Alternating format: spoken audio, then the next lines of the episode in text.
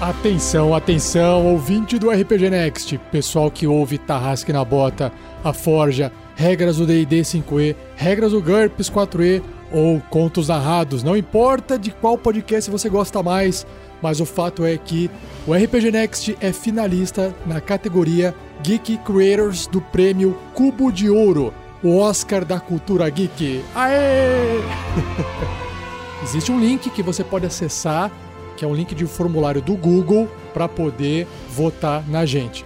O link está nesse post desse episódio que você está ouvindo, tá bom? E por que, que você precisa acessar esse link? Porque quem vai decidir quem será o grande vencedor é você. A votação é popular, já está rolando e você pode divulgar para todo mundo votar no link que está no post. E o grande vencedor será anunciado no dia 18 do 10, 18 de outubro de 2019, na cerimônia de premiação do Cubo de Ouro durante o evento chamado Shinobi Spirit, em Curitiba. Mais informações no post desse episódio. Pessoal, entra lá, vote e ajude o RPG Next a conquistar esse troféu que vai ser muito importante pra gente, tá bom? Obrigadão, um abraço e até a próxima! Sejam bem-vindos à Forja. Uma produção RPG Next.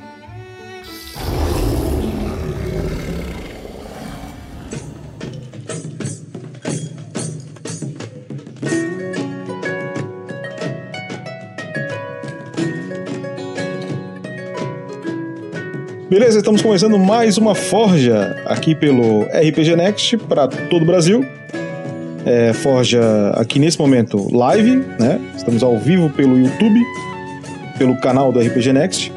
Uh, talvez futuramente você possa estar vendo essa Forja em vídeo no canal do RPG Next. E talvez futuramente você possa estar ouvindo essa Forja em podcast, que ela também vira podcast. Então, eu não sei por que meio você vai estar ouvindo isso, mas nesse momento da gravação temos Sabrina Palma com a gente ao vivo Uh, estamos começando mais uma Forja. E a Forja de hoje é uma Forja interessante, porque a gente vai falar de um projeto que foi recém-financiado, tá? É um RPG nacional, é, e eu tenho muito orgulho de vir aqui apresentar RPG nacional, tá? É, é a gente no RPG Next dá muito valor ao RPG nacional, apesar de ter um, um forte peso de Dungeons and Dragons, mas o RPG nacional é muito valorizado pela gente. E eu fico muito feliz de estar aqui hoje tá? Para apresentar isso para vocês. Antes de eu apresentar o nosso convidado aqui, é, eu queria falar com vocês sobre algumas coisas. Tá? Primeiramente, uh, eu queria falar que a gente está dando uma ênfase maior é, no feed de podcast, o feed RPG Next. A gente tem outros feeds que são o feed Tarrasque na Bota, onde tem só as aventuras, o feed da Forja, onde tem só a Forja, feed de regras de GURPS, Dungeons and Dragons e etc. Uh, ah, mas a gente está começando a focar principalmente no feed RPG Next. A gente não vai é, é, descontinuar os outros feeds ainda, eles vão ser mantidos. Mas a gente pede que vocês assinem o feed RPG Next, que é o feed principal. Tá? É, esse feed é o que a gente está trabalhando, então tem conteúdo, tem coisas, tem anúncios que vão sair só ali. Talvez tenha conteúdo que saia só ali. Então, se você não assinou o feed principal, o feed RPG Next, assine esse. Se sair algum programa novo, por exemplo, que não seja um Tarrasque na Bota, você não vai saber, entende? E estão saindo coisas novas no RPG Next, tá? Então fiquem ligados. Eu não sei se as aventuras one shot que a gente vai começar a fazer vão sair no Tarrasque na Bota ou não, não sei. Tá? Então mantenham-se atualizados pelo feed RPG Next, porque esse feed tem tudo. Beleza, galera? Então esse é o primeiro recadinho. Depois eu quero mandar um abraço para todo mundo aí que tem mandado recados pra gente em relação a aventura. A gente tá rolando agora o Coroa de Sangue em podcast. Essa aventura não foi gravada ao vivo tem tido alguns feedbacks muito bacanas.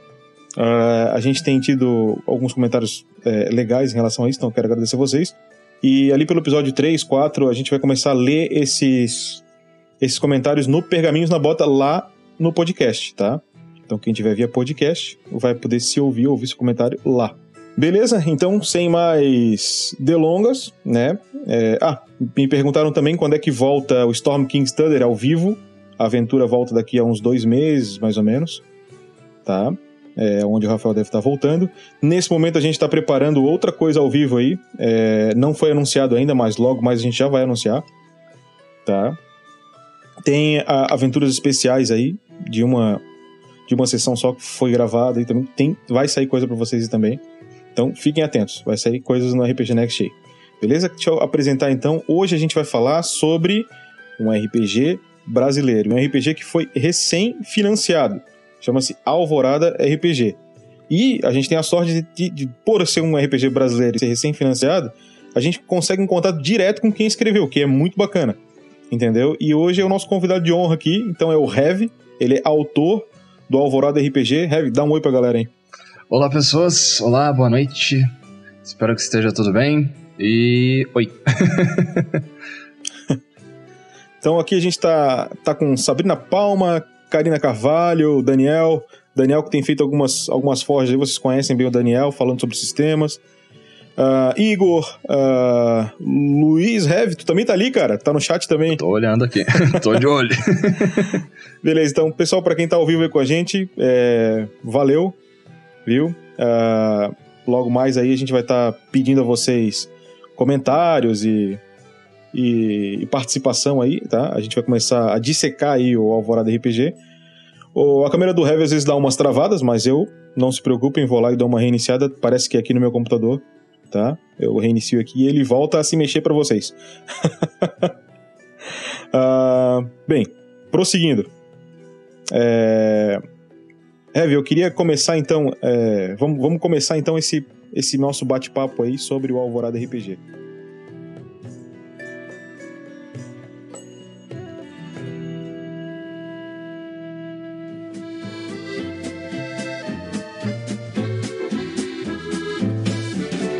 Então, primeiramente, cara, eu queria te perguntar é, sobre a tua história com RPG. Como é que foi? Quando é que tu conheceu RPG? Quando é que tu começou a, a jogar RPG, etc? Cara, é uma pergunta, tipo, meio que faz muito tempo, mas eu não comecei com o de mesa, isso é importante deixar, né, de, de antemão. Eu não comecei com o de mesa, eu comecei com eletrônico, então para mim isso é muito forte. Porque eu não sei se tu conhecia, Ana, mas tu com, se tu costumava ler as revistas de, de jogos antigamente, sabe? Gamers, Ação Games e coisas desse tipo assim eu vi um estilo de lá de, de jogo que eu fiquei meio que encantado, que parecia diferente, né? Umas artes meio japonesas, coisas do tipo. Eu comecei a me interessar por lá, e eu descobri que isso era chamado de RPG. Aí eu gostei, e eu meio que viciei nisso, né? Fiquei fã de Final Fantasy, e quando ficou um pouquinho mais difuso na internet, eu fui pro, pro Tibia, que eu jogo até hoje, e aí vai indo as coisas. Mas o meu contato mais intrínseco foi perto do meu ensino médio, onde até mesmo a gente meio que matava aula para jogar, mas, mas naquele esquema que assim, sabe, uh, quem quer fazer, faz, sabe? Que quem quiser, quem quer joga, que é. Às vezes a gente nem fazia nada, era só tipo o D20 que decidia tudo, tudo, tudo mesmo. A gente só rodava isso e essa era a chance de sucesso nossa, sabe? Então veio de lá. E desde então teve um tempo que eu fiquei meio com, entre aspas, hiato do de mesa, que eu acabei só jogando um eletrônico. E chegou nos pontos que eu tô hoje, né? Que eu gosto de ler e, e coisas desse tipo assim. então, vem de muito cedo, vem de principalmente dos pontos dessas revistas. Eu diria até mesmo que a Gamers me apresentou esse mundo maravilhoso de, de RPGs, se eu fosse colocar assim. Certo. Deixa eu só responder uma pergunta da Sabrina. Sabrina está perguntando se dá para ver pelo Twitch. Sabrina, o único programa que está fazendo multistream no momento é o Tarrasque, o, a live do Storm King's Thunder, tá? É, a Forja está sendo é, exclusivamente pelo YouTube, beleza? Então não tem como a gente fazer via Twitch. Uh, Heavy, que idade tu tem hoje, cara? Para mim entender. eu tenho 24 anos. 24 anos, Ainda entendi. Sou é, não pegou a época da Dragão Brasil e. Cara, por incrível que pareça, eu vivia muito em passado, entre aspas, porque eu vivi interior do interior, né? Uhum. Então eu vivi em Hortolândia, que é tipo mais interior do que Campinas, que já é interior de São Paulo.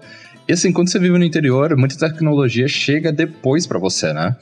Então, uhum. eu ainda tenho um carinho pela Dragão Brasil, tanto que recentemente eu vi em um dos eventos que a gente foi com a minha noiva, né, para ver o nosso estúdio independente, vender umas coisinhas. Que lá tinha Dragão Brasil. Eu falei, nossa, olha só, mano, eu queria, quero muito comprar esses Dragão Brasil, porque eu quero ver qual é que é da aventura, pra ter esse feeling de novo, até mesmo vai me ajudar a escrever Aventura da Alvorada. Mas eu tenho, assim, um pouco do feeling, porque as coisas chegavam um pouquinho atrasadas, assim, e tal, sabe? Então ainda tem esse carinho muito grande por ela. certo. Cara, e, bem, ali tu conheceu, tu falou que tu conheceu o RPG eletrônico, foi na, na escola que tu conheceu via a revista Gamers, tu conheceu RPG analógico? Meio que, tipo, o analógico foi meio que por falar, assim, sabe? Porque já teve algumas lojas disso em Campinas. E eu, se eu fosse colocar, eu acho que eu não lembro quando eu conheci o, o de mesa, assim. Eu não consigo ter uma lembrança, tipo, clara, sabe? É, eu lembro de Magic quando eu vi pela primeira vez, que foi numa loja aqui num shopping de Campinas que teve um daqueles quiosques que aí surgiu. Mas eu não, eu não consigo ter essa lembrança, sabe? De quando foi a primeira vez da RPG mesmo. Eu lembro das jogatinas, lembro das histórias que isso proporcionou, mas assim, bater o martelo e falar, bah, eu conheci aqui, eu não consigo. Foi uma iniciação orgânica, digamos Sim. assim. Gradativa. Exato. E qual é o primeiro RPG que tu te lembra de jogar? Cara, foi D&D. D&D? Foi o D&D. E a época era 3.5 que vocês jogaram? Ou 4? Foi o 3.5. 3.5. 3.5 foi bem difundido foi. no Brasil. Não, eu tenho uma galera que tem um amor absurdo, né, cara, por, por 3.5. No World RPG Fest lá, a mesa que eu vi mais lotada, tirando uma que era de um jogo lá do Jorge Valpasso, que era até 10 jogadores, foi do 3D uhum. 3.5, cara. A galera louca pra jogar, virando pra galera da Galápagos. E vamos jogar IT, RPG, e, tipo, oito negros na mesa sempre pra jogar 3D IT. Eu falei, caramba, tio. Beleza. Cara, e, e tu considera que o 3.5 foi o RPG que tu mais jogou? Olha, talvez de nominal sim, mas como eu disse, né, mais cedo, eu por muitas vezes joguei aquele RPG a moda a moda caceta, sabe? Que é tipo, você só faz o que você quer e, e, o cara só decide no, em um dado só as coisas, sabe? Porque era o que a gente tinha na aula vaga ali. Não tem tempo de criar ficha, passar aquelas duas horas montando o que a gente quer. Então tá bom, decide aí que você vai jogar, é, o que cair no dado você conseguiu ou não, e é isso, sabe? então. Que é o que o Guacha joga hoje, não sei Sim. se tu já teve oportunidade de ouvir. O... Que ele usa o lasers e sentimentos. O RP, RP Guacha? Sim. Isso, isso, é. É bem prático. Sim. A gente tava até brincando no, numa saída que a gente deu lá no World RPG Fest, o pessoal fala, nossa, a gente achou um sistema que é ultra simples, Guacha, usa aí, ele vira e fala, é mais simples que o Lasers nos Sentimentos. que eu acho quase impossível ser mais simples que aquilo, sabe, então... é, mais simples que aquilo só se for uma moeda, um lado certo, outro erra. Não tem... tá, e, e Heavy, quando é que saiu, quando é que aconteceu aquele clique assim, cara, porque, é porque assim, ó, no mercado tem uma porrada de RPG. Tem, a, gente, a gente poderia até dizer que tem RPG para tudo quanto é gosto. Né? Então, é, o cara que vai fazer um RPG, ele tem três motivos. O primeiro, ele quer aprender o processo e tá de brincadeira ali. Certo? O segundo, ele é louco. porque dá um trabalho do caramba. E o terceiro é que ele não conseguiu encontrar em nenhum RPG que tem aí aquilo que ele precisava para jogar. Uhum que eu acredito, obviamente, que seja o teu caso. Né? E aí eu queria que tu me dissesse quando é que foi esse clique. Eu falei, não, cara, eu vou ter que fazer o meu RPG, cara, porque não tem, eu tenho que jogar assim e não, não tem aquele negócio. Cara, eu vou te dizer que foi da forma mais despretensiosa da minha vida. despretensiosa? Foi completamente, porque assim, eu tava num evento, né? E eu tava conversando com um cara que tava do meu lado sobre como o RPG foi legal, como ele proporcionou umas experiências hilárias nas nossas vidas, né? E conversa vai, conversa vem e tal. E eu te, cara, eu te juro, eu só virei para ele do nada, do nada, e falei, cara, eu vou escrever um RPG. E ficou por isso. Aí eu peguei uma ideia que eu tinha, né? Que é. Até mesmo a introdução do manual fala um pouquinho disso. Que eu ainda quero fazer um mangá chamado Alvorada, que daí que vem o nome.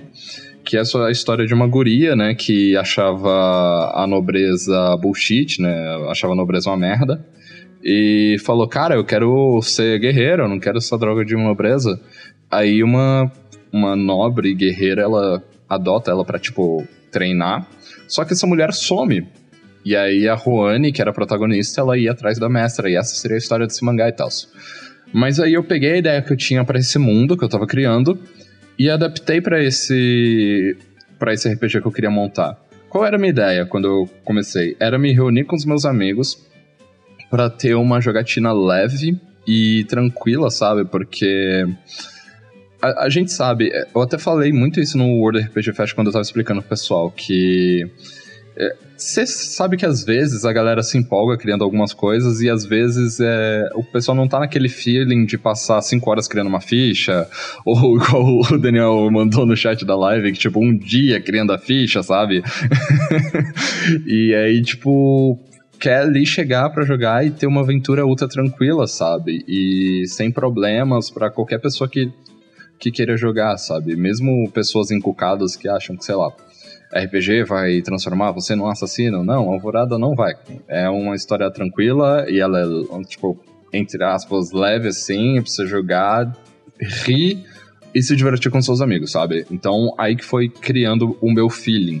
Foi quando eu fui lapidando assim, e por isso que eu até coloquei algumas coisas e eu decidi alguns designs que para algumas pessoas elas para elas tiram um pouco do épico, mas eu preferi aproximar mais das pessoas, sabe? Então, mesmo tendo muita desgraça no mundo do Alvorada, eu preferi pro, pra questão do, do jogo em si ter uma vibe mais tranquila e mais gostosa e afável, assim, sabe?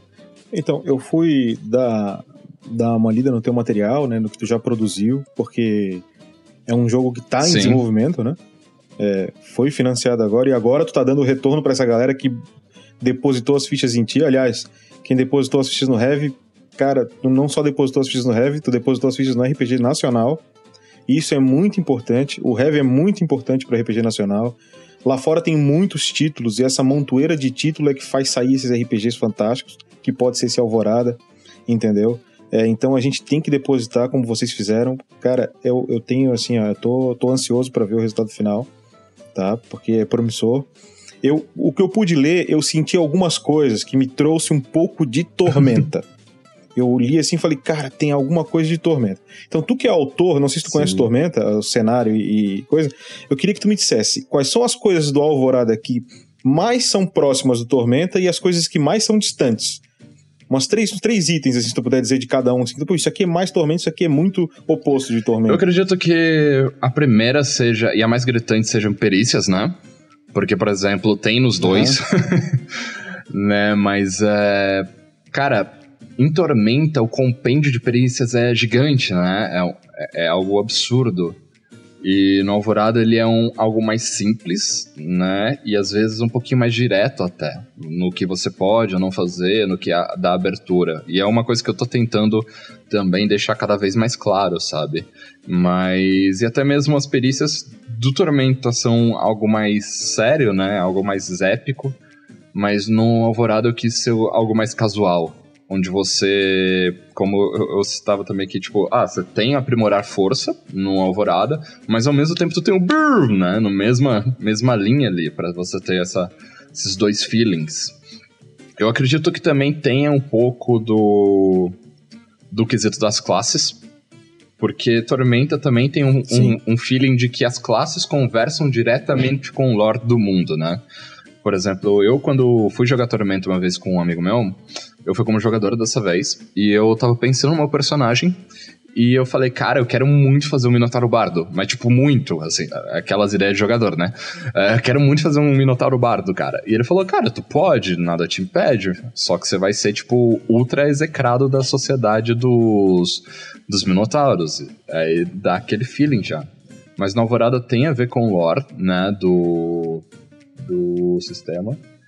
E, tipo, meio que tá um pouquinho engessado porque eu pensei meio que remeter bastante a um feeling de RPG clássico como a la Final Fantasy, sabe? Então, que você uhum. escolhia a sua party e meio que você pensa naquilo, ah, como é que a gente vai balancear isso aqui? Como é que a gente vai. Que caminhos que a gente vai seguir? Como que a gente vai pensar nisso e naquilo? Então, tem o feeling das classes, né, que, que ambos têm, mas eles seguiram caminhos bem diferentes no, na sua concepção. No terceiro, eu acho que seria um pouco da construção do mundo épico, né? Que, por exemplo, ambos os mundos são de alta fantasia, né? Tanto Tormenta quanto Alvorada. Sim. Ambos são de fantasia, assim, que tem. É medieval, mas tem uns rolês absurdos, né? Tem, sei lá, dragão voando, tem nego estudando magia, nego ficando louco ali e tal. Mas eu diria que Tormenta é até um pouquinho mais abrangente, né? Apesar de ter mais divindades, inclusive, né? Na Alvorada só tem dois séries desse tipo, né? E, e segue um feeling mais. Eu, eu diria que segue um pouco dessas duas linhas de alta fantasia, mas Tormenta é um cenário mais aberto a uma expansão.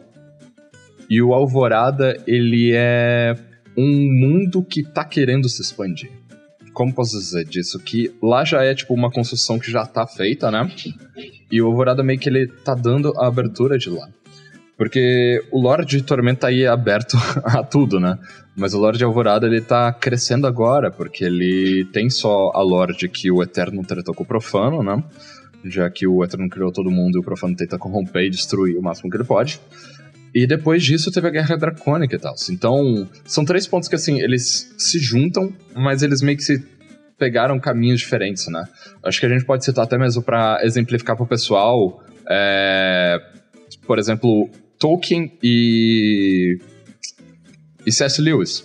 Os dois têm um cenário de alta fantasia, né? O C.S. Lewis dentro do, do, do, lá do armário, né?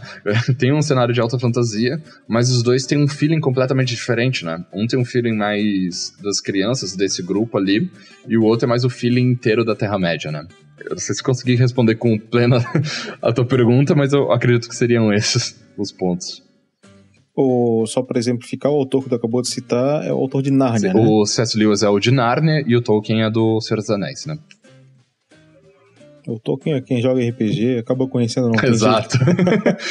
eu tava conversando com o Guri no World RPG Fest, que a gente, tipo, eu virei, ah, cara, eu sou da escola Tolkien de escrita, né, também. Ele falou, cara, não tem como, cara, fugir. Então, tipo, todo mundo, infel...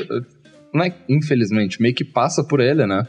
Porque ele meio que criou uma, uma linha de mitologias que é, é, confortável, né, pro pessoal assistir, né? Pro pessoal ver e pro pessoal ter esse imaginário, né? É, as pessoas tendem muito a, a, a linkar é, o material do Tolkien com Forgotten Realms. Uhum. Dizer que é, é o mesmo páreo, e eu tenho uma discordância enorme disso. Porque eu acho que Tolkien, ele chega às vezes a ser quase um low fantasy. Sim. Porque a magia é algo raro, não é qualquer um que tem magia, não é uma coisa que tu vê todo dia. Né? As, tem as criaturas, né? E elas também são criaturas que elas surpreendem quando tu encontra, não é algo comum também. É, e, e, e, e num D&D um mago solta uma bola de fogo, que é uma coisa uó, no, cenário tolkiano. Imagina o Gandalf pegar, chega um negócio, ele tá uma bola de fogo. Daqui a pouco o amigo do Gandalf, outra bola de fogo. Tu não vê isso no Tolkien. Né? Não tem, é, então, é, a magia ela ainda é poetizada. No D&D não, ela é banalizada. Banalizada não no sentido pejorativo, mas no sentido de que é distribuído por todo mundo, né? É... Como é a magia no teu cenário? Cara, ela existe, né? O, eu gosto de chamar de poder, que o poder é dado a todas as raças, né? E algumas aprenderam a canalizar e algumas não, ou canalizaram de formas diferentes. Por exemplo, um draconiano, ele tem poder. Mas ele não pode ser, por exemplo, um bispo, que é como se fosse um mago desse, desse mundo, sabe? Uh, mas ele tem poder, ele pode soltar uma labareda de fogo, cara. Então, é um tipo de poder que seria também usado, entre aspas, como magia em outros cenários, né? Uhum. Ela existe, ela inclusive auxilia no dia a dia do, das coisas. Por exemplo, algo que eu uso em algumas aventuras que eu narro, né, de one shot, de eventos e até mesmo no Discord. É, existe uma cidade que está no manual, na aventura básica, que se chama Cornélia. Cornélia, ela tem uma peculiaridade muito incrível no uso do poder, assim, da, da magia. Que é os esgotos de Cornélia, eles são selados magicamente para quê? As criaturas que eventualmente caiam por lá não consigam sair e para que se houver um terrível mau cheiro que aconteça por lá, também não se alastre pela cidade, porque são meio como se fosse um um uma descida de, de metrô, sabe? Da, pra chegar no, nos esgotos. Então meio que eles usam ali, saca? Então. Tá esses dois, tem esses dois feelings, né? De, de. Então o pessoal usa também pra conhecer, pra desbravar e pra ter todo esse feeling a mais, sabe? Uh, vou, vou, começar a dar, dar, uma destrinchada nesse teu sistema barra cenário, porque é um RPG completo. Acredito que tu pretende entregar ele completo num livro só, o que é bastante interessante. É ruim, tu tem que comprar várias coisas para jogar o RPG. Né? É, então o teu é tudo em um. É, isso é bem legal. Então vamos começar um pouquinho uh, pelo, teu, é, pelo teu sistema, pela tua mecânica. Por quê? Porque eu acho que a mecânica, ela, ela dá a cara do jogo, né? O D&D tem essa cara gameista porque tem aquela mecânica de combate, aquela coisa de tabuleiro. Então o jogador de D&D tem essa pegada, ele gosta muito do combate porque o sistema foi voltado para o combate. O jogador de Fate já não tá muito aí para isso né? O jogador de Fate tá aí para coisas épicas e tal, e dá para jogar na rua com dadinho só em qualquer lugar, porque ele não precisa do grid para jogar, então dá para jogar dentro do carro, dá para jogar em qualquer lugar, tu joga um Fate. Então são vários tipos de jogos que tem. O teu jogo, cara, como é que ele funciona? Com que dados? Tem atributos? Como é que. Ele, ele tem alguma semelhança com o sistema D20, já que ele tem classe, ou ele não tem? Ele principalmente usa o D20, né? Ele tem uma é que quando você fala de sistema D20, eu até mesmo entrei num conflito semanas atrás, porque um cara veio e falou: então, cara, será que não tem que pedir, tem que deixar a licença aberta, porque a Wizard pode embaçar com isso? Mas já foi tirado isso de questão, porque a gente usa o D20, né, o dado de 20 lados, porque eu acho que ele tem uma abertura maior para as coisas funcionarem. Mas ele basicamente, o sistema de teste da Alvorada gira em torno dele. Né? Então você vai usar o D20 para a maioria do, do tempo e ele quem vai determinar. É só para fazer um, um, paralelo entre o que tu estás falando, tá? É, o sistema D20, apesar de o sistema ter o nome do dado, o dado não é patente da Wizards, em primeiro lugar. A Wizards, inclusive, viu o dado pronto e, e consumiu ele, trouxe para o jogo e aí usou o 20. É como é, achou interessante o uso do 20. Uh, ah, na época era TSR, né? Na época. Uh, então não, não foi feito por eles, eles não mandaram fazer um dado de 20 para o jogo. É, o sistema de 20 vai muito, de 20 vai muito além dessa questão. Tem a questão das habilidades, de como é que elas são testadas, tem a questão da forma como as classes são construídas. Então não é porque um jogo usa D20 que ele, que ele tem a ver com a licença D20. Isso é um equívoco enorme. Senão daqui a pouco, se o jogo for usar 3D6, agora a licença é da Sim. Steve Jackson Games, porque é igual o GURPS. Né? Não quer dizer. Então, só para fazer esse paralelo, se, se existiu essa discussão, teria que ter muita coisa do teu sistema para dizer assim, não, é isso é Sim, é D20, cara. não é só jogar um dado de 20. Mas, então, mas é basicamente isso que, que se usa. Você tem alguns modificadores que vão poder tornar ali, né, que são as perícias que vão aumentar suas possibilidades de conseguir um acerto, né? Mas o Alvorada eu tentei deixar ele balanceado entre o roleplay e o combate. Porque eu ainda. Eu, eu, eu, sou um pouco da velha guarda. Eu ainda gosto do combate em turnos. Eu acho que ele funciona bem, por incrível que pareça. também gosto. Muito. Então tem a rolagem de iniciativa, né? E, e, aí é o único momento que as coisas mudam um pouco do, dos dados. Que, por exemplo, pro Alvorada você não tem CA, né? Então o Alvorada ele é simples na sua. para você entender o D20. Sendo 1 e 2 falha crítica, independente do seu modificador, independente do que você tenha. Ou, a... 10% dos teus lances é falha crítica. Exatamente. Aí a partir de 10, sendo 10, você já acerta, então tá tranquilo. E 19 e 20 é o acerto crítico, né? É importante dizer que, apesar de, de, ter essas numerações, por exemplo, os modificadores eles não podem transformar um acerto num acerto crítico e nem transformar uma falha crítica em uma falha, né? Então tem esse feeling assim até mesmo para deixar um pouquinho mais a sorte e até mesmo ter esse feeling assim que eu gosto também dessa parte do RPG dele ser amigável mas ele também tem esse medo, uhum. né, de você estar tá ali, pro pessoal não entrar em combate e achar que é MMO, né, que, tu vai tratar com qualquer coisa ali e ter a chance de vencer porque tu sabe que é um nível maior. Eu acho que a magia do RPG às vezes... Sim, para não virar é, é o Exato. RPG Rambo. É. Eu gosto desse feeling que RPG tu pode matar um boss muito fácil porque teu dado ajudou, mas ao mesmo tempo tu pode morrer pra um esquilo porque tu só tirou um, né? Então, É, o, tu, tu botando 1 e 2 como erro crítico e 19 e 20 como acerto crítico, dá pra ver que o teu RPG, pra tu ver como uma, como uma mecânica, como diz o. Do, do Café com Dungeon, como é que é? O, o Balbi. o Balbi, ele diz: o, a mecânica imprime né, um- um- uma estética, né? Então acho que ele tá Sim. certíssimo.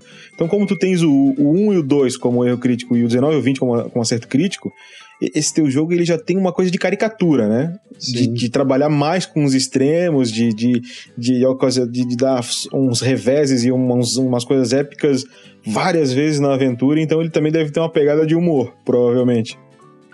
Sim, né, é que também junta com todas as outras coisas, né, que tá. Eu posso citar uma situação que aconteceu num, num jogo, onde que, assim, eu sempre gosto de colocar muito humor, apesar de coisas trágicas acontecerem, né, no meio das minhas sessões.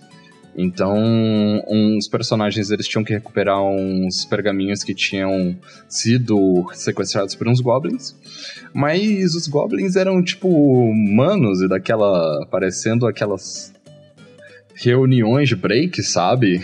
E aí um do... o anão paladino da party, ele tinha perícia parkour, né? E dali, quando ele chegou pra lá, ele foi desafiado por um goblin que viu os parkours deles ali pra uma dança de break. O que que aconteceu nisso? Eu tirei um e o meu jogador tirou dois no dado. Que a gente decidiu que o, o teste, quem conseguisse o número maior, conseguiria sair vitorioso daquele embate, né? Os dois tiraram um. O que, que aconteceu? Os dois foram tentar dançar ali, bateram cada um a cabeça e desmaiaram.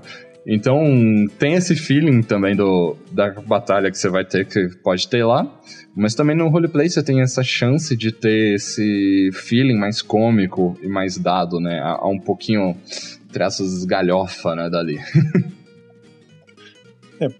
Dá pra perceber com isso. Tá? E me fala uma coisa, é, mecanicamente também. Eu tô atacando, é, não tem um CA. Uhum. Então, existe uma. Vai, vai- ou existe ou vai existir, porque talvez tu ainda estejas trabalhando a mecânica. Existe ou vai existir é uma evolução na capacidade defensiva desse personagem? Eu tô trabalhando nisso, né? É, colocando ali, mas é. Existe uma instância do. Uma instância defensiva na alvorada, né? Pra ajudar as pessoas também. Então, por exemplo, quando tu tá no combate, ou até mesmo fora dele, sabe? É, você vai entrar numa sala que você acha que é suspeita. Você pode tomar uma instância defensiva, né? Mas você pode, fica meio que impossibilitado de andar, porque senão vira a festa do caqui. Isso é uma coisa que até o. Ou seja, o cara quando faz isso, ele bota a carta do personagem dele em modo Exato. de defesa. Exatamente. Entendi. Isso foi uma coisa que o Raul me, me apontou. O Raul é quem me ajuda, né? Ele é quem faz o design, mas ele também olha as coisas assim e fala: Heavy, talvez isso aqui você deveria dar uma reolhada e tal, assim, coisa do tipo. Porque ele falou: né, não, se você deixar só a, a festa do Kaki, o jogador vai falar: não, vou andar o jogo inteiro em estação defensiva pra eu tomar menos dano, hein, galerinha? Ah, eu, eu queria te fazer outra Uhum. pergunta, que é. co- Como, é como é que funciona a questão evolutiva das habilidades do personagem? Esse é algo que eu tô trabalhando até mesmo, vendo. Porque basicamente em Alvorada você tem todas as habilidades quando você inicia, né? Então, tudo que tá ali você já tem. E até mesmo eu tô vendo de como colocar isso como se fosse uma perícia de mestre, que é algo que o pessoal tem que querer, né? Ou algo que ganha equipamento. Atualmente em Alvorada você consegue habilidades extras, né? Que são esses poderes, quando você consegue itens de nível raríssimo, né? Que são aqueles que você consegue com dificuldade ou com muito, muita grana. Mas eu ainda tô desenvolvendo isso, porque eu gosto dessa coisa de dar a chance pro personagem criar e pro, pra pessoa usar, né, da melhor forma. Mas ainda tô vendo como, tipo, encaixar isso direito, porque, como eu disse, as perícias elas trabalham como se fossem habilidades também. né? Então, para descobrir coisas, para você poder fazer coisas como acrobacias e se virar no roleplay de alguma forma e tudo mais. Meio que as duas coisas estão intrínsecas, sabe?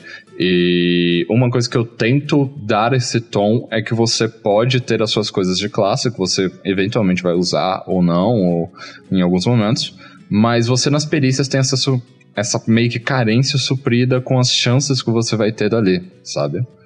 Então, meio que por, uhum. por, essa, por esse panorama que eu tento ajeitar. Entendi, cara. Uh, eu, vi, eu vi que o teu livro, ele tá abordando no momento é, atributo, atributo não, é criação de personagem, classes ali e tal, e cenário, tu tem praticamente duas páginas do momento Sim. escrito. Né? É, é deve, é algo que tu tá planejando, tá, tá fazendo mais para frente nesse momento agora ou ainda está no momento de mecânica? Como é que está o desenvolvimento é, do RPG no, agora, nesse exato Eu momento? Eu tô por agora escrevendo a aventura base, né, que vai ter.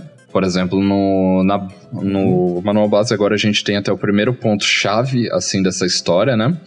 Que ele também conta bastante sobre esse universo em si. Sobre o mundo, eu quero colocar principalmente a história de criação dele, né, que é a que tem agora, que é a dissonância. E eu quero também contar sobre o panorama atual que eu sempre falo pessoal, mas ainda não está escrito, né? Que é esse universo, no modo que está agora, ele está a menos de 50 anos de uma grande guerra. Então, onde os draconianos uhum. tentaram dominar tudo e foram derrotados, né? E ainda tem aquele pouco de preconceito das outras raças com eles, né? E isso é importantíssimo. para dar o clima de jogatina e tudo mais. Então, eu ainda tô fazendo essa parte também. Mas eu tô principalmente colocando a aventura base. Porque a gente tem. Acho que são 15 páginas né, da aventura base agora. Me perdoe se eu estiver errado, mas é muita coisa pra cabeça. Deixa eu só ver aqui. que são 13, quase 15 páginas dali. Mas que isso só tá tipo em 20% dessa aventura base, sabe? Então, que dá esse patamar todo do que tá ali. Uh, o ponto principal para eu contar dessa história vai ser essa aventura, que é uma campanha, inclusive, né? Não é só uma aventurinha simples, mas é realmente uma campanha. Foram. Acho que foi mais de um mês que essa campanha durou com o meu grupo de, de RPG, assim, contando os dias, né? os finais de semana. Que vai até o ponto dali, né? Que se chama Chamas da Vingança. Então é algo que eu tô construindo sim, mas que vai ser construído não só no Alvorada, sabe? Vai ser construído em outras coisas que também quero. Eu também quero fazer a ideia original do mangá pra estar por lá. E eu quero lançar alguns anexos gratuitos de aventuras que contem mais sobre esse universo. Mas eu não quero fazer de forma entre aspas, né, capitalista, opressora, assim, que vai lançar, tipo, aventura cobrando tals. Mas eu quero lançar anexos online, sabe, de, de, de, de dracônico, ó, ó a cabeça, de gratuito online para o pessoal, sabe? Para o pessoal poder usar e até mesmo saber um pouco mais, né? Então tem esse feeling que ainda vai ser construído mais e mais. Heavy, então assim, é, a gente sabe que tu usa é, uma, uma, mecânica com base em D20, né? Tu não tem o CA no teu, no teu sistema. Uh, já vou voltar no cenário que a gente estava falando agora no momento. É, tu vai ter uma mecânica, tu falou, um pouco mais é, ágil do que a mecânica de um D&D, uhum. por exemplo. Né? E mais simples, obviamente, porque agilidade e simplicidade tem que andar sim. junto, não tem jeito. É, tu usa os outros dados, o D12, D10? Sim, uso outros dados sim, né? É, por exemplo, para tentar balancear algumas coisas, né, que eu queria ver, eu separei as classes em Alvorada entre ofensivo e defensivo, né? Que, que são ali. Uhum. Então, as classes defensivas, elas dão um D6, né? Quando for colocar o dano. E as ofensivas dão um D10. Então, elas... O, o que tem de dano é isso. Algumas coisas contam a mais, como por exemplo, se você quer fazer uma. deixar um status negativos no inimigo, né? Por exemplo, dançante, atordoado, enfraquecido, e tem outras coisas assim. A gente rola um D4, né, pra saber. Ou, por exemplo, quando você tá com status negativos, como por exemplo, envenenado, sangrando, coisas desse tipo, você toma um D4 de dano, para ser essa. Meio que cada dado tem uma, uma uma funcionalidade, sabe? Isso. Uma função. Então é. ele, ele tá. Entendi. Isso, isso tem uma certa semelhança e é legal e é normal quem desenvolve e, e, e bebendo das melhores fontes. Essa é uma certa semelhança do Savage Wars. Ele também tem uma pegada de o dado melhor para aquilo, o dado pior para aquela habilidade que tu não botou tanto ponto. Claro que tu não usa para habilidade, tu usa para Uhum. outra função. E é interessante. E agiliza pra caramba, porque o cara já sabe se, qual é o dado que ele tem que pegar pra jogar na hora, de Sim. acordo com a função. É, né? assim, o combate em Alvorada ele é bem simplificado, que é, por exemplo, você vai rolar a, a iniciativa no início, né, pra gente montar aquela base de turnos. É, as perícias podem ajudar a você ter um bônus e a ter um resultado melhor. Mas, por exemplo, aí depois você rola o D20 pro dado de acerto. Se acertar, você rola o seu dano e é isso. Pronto. né? E tanto para habilidades quanto para ataques com, com hit, né, com mão, é a mesma coisa ali. Lógico que existem algumas habilidades que têm alguns efeitos diferentes, né? Como, por exemplo, eu posso acertar aqui de cabeça a, a pulo do draconiano, que são duas. São, é um, um ataque em ação de dois turnos.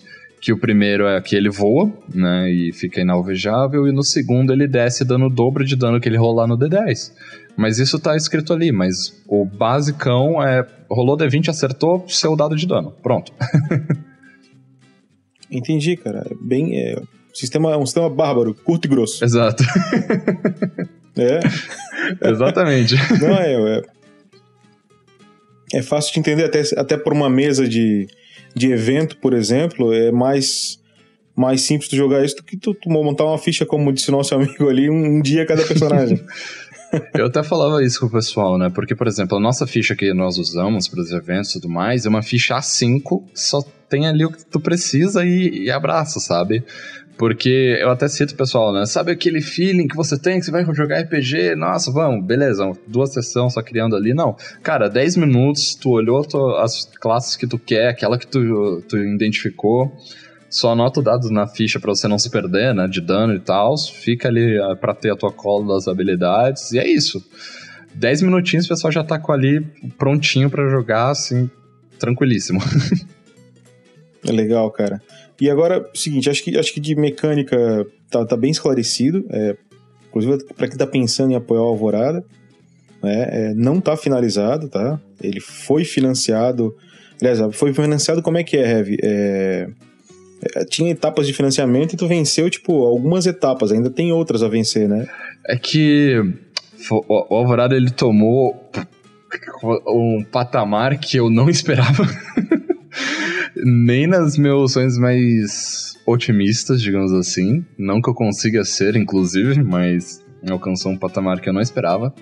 Mas é que do seguinte, né? Nós queríamos imprimir 200 unidades, né?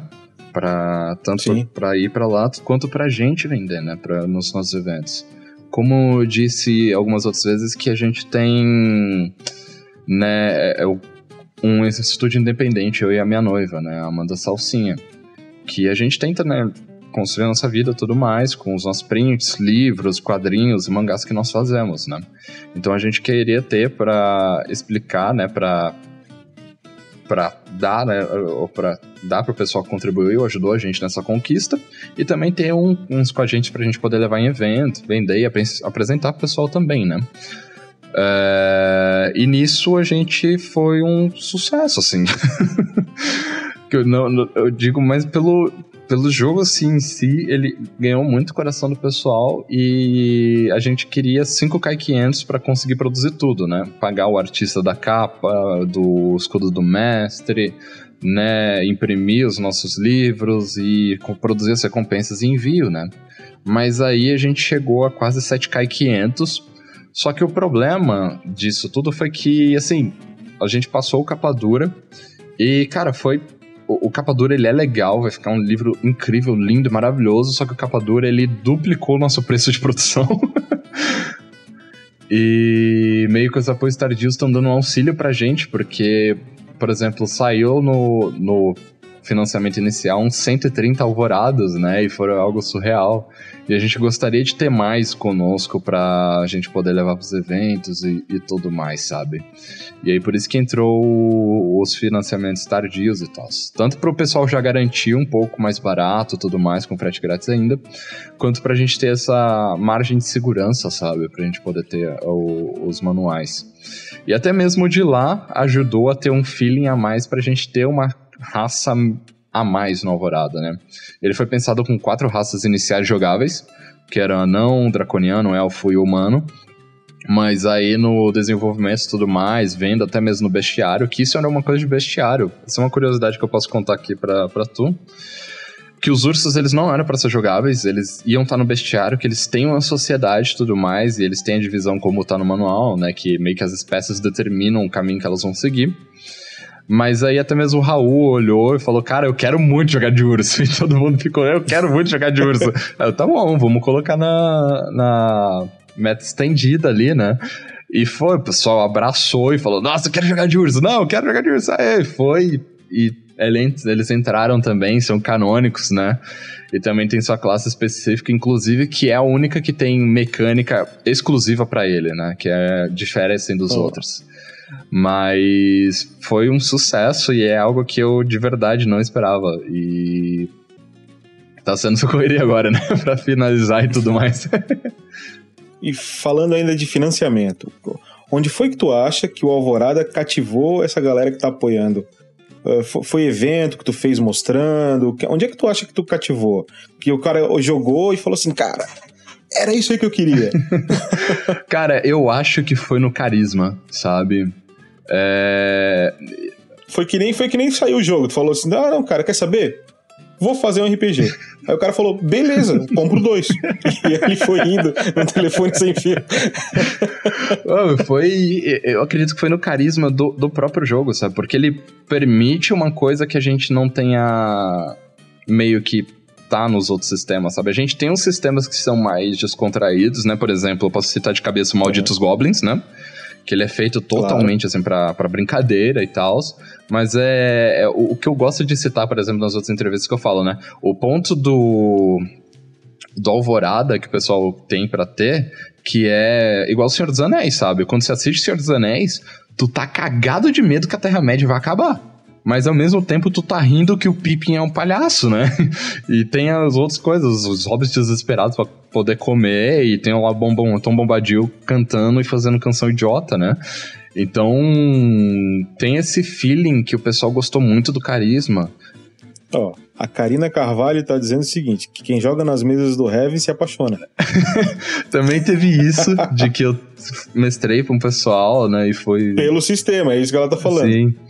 Pelo jogo. E, e, aconteceu assim, de. Eu, eu, recebi feedbacks muito bons, assim, de pessoal, sabe? Mesmo o, o sistema, assim. Tu também tá desenvolvendo o sistema, né? Que eu sei. Sim, sim, já vem há, há uns dois anos já fazendo ele. A gente Sim, e a gente sabe exatamente quais são os pontos falhos dele, né, cara? A gente até mesmo dá um pouco de medo de apresentar o filho pro mundo, né? Porque a gente sabe onde que ele talvez tropece, onde que é o, o problema dele, onde que tá, tá, ali, né?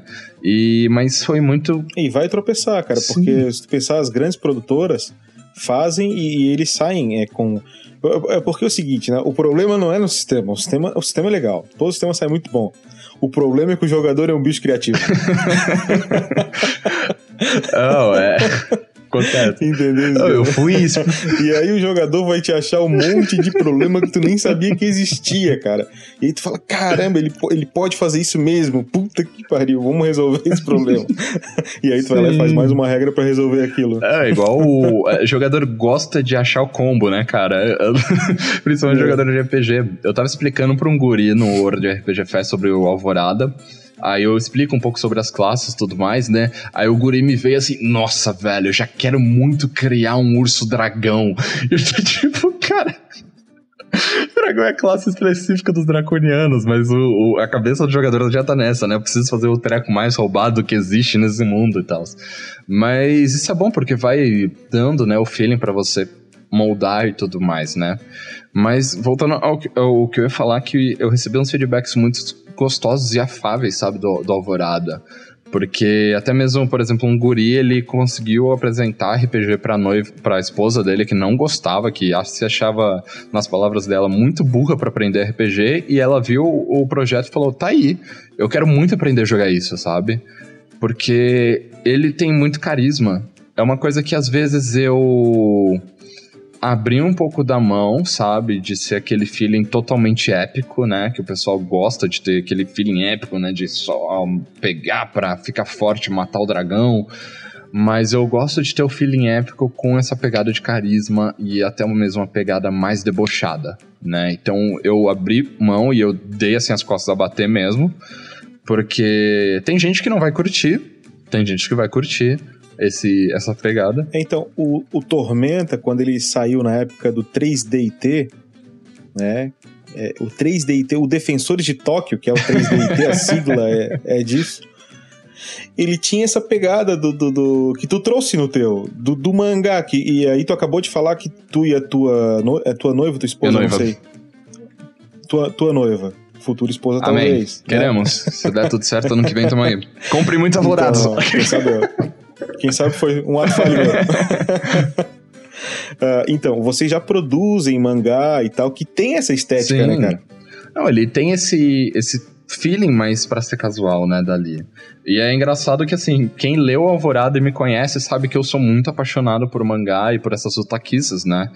É, por exemplo, no World RPG Fest eu comprei dois sistemas que os dois são de garotas mágicas. Por quê? Porque eu sou apaixonado por essa jossa.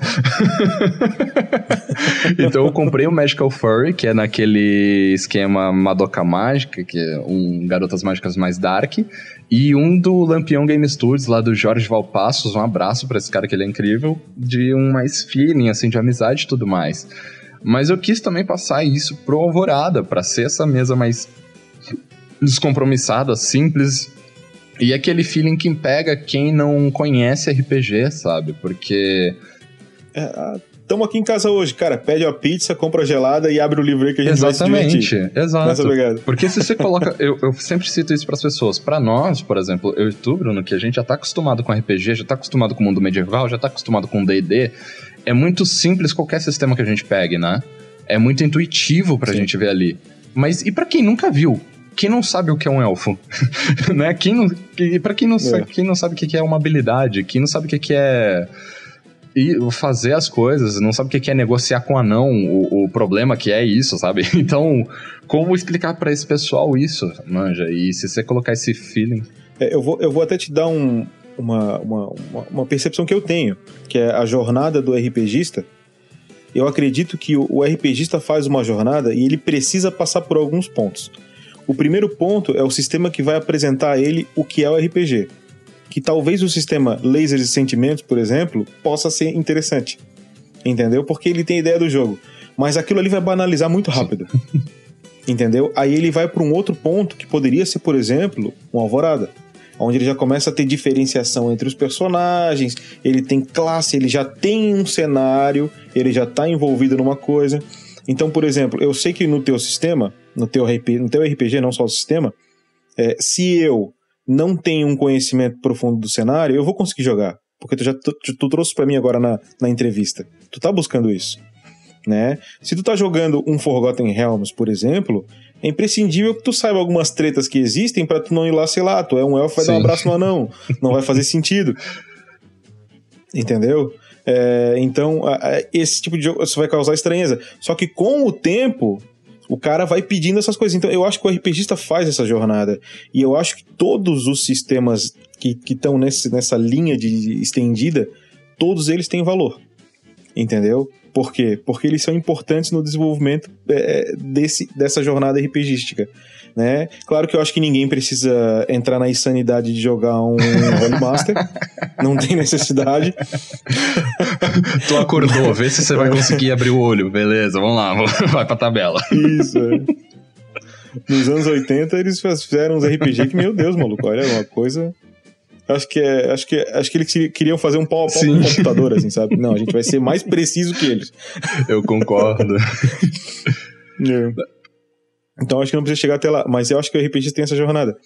Então é muito legal. É, e eu, eu acho que tem muita gente é, que para nesse degrau. que é o degrau do teu jogo. Que é o, seria o degrau, talvez o degrau do Fate, apesar de serem é, é, vertentes diferentes, mas um degrau é, de complexidade que o cara para e fala: não, não, para mim tá bom aqui. Entendeu? E daí tem o cara que quer chegar no DD, que aí vai, é gameista, é estratégico, né? É, tem cara que quer chegar nesse RPG, que tem, a, tem também agora o Pathfinder, né? O Shadowrun. Então o cara quer chegar nesse, nesse. E aí ele vai ter prazer jogando essas coisas, porque ele gosta de ler, ele gosta de passar a semana dele, às vezes tirar um dia ou dois para ler o cenário. Pô, eu vou fazer uma interpretação em cima disso aqui. E nem todo mundo tá Sim. com essa disposição.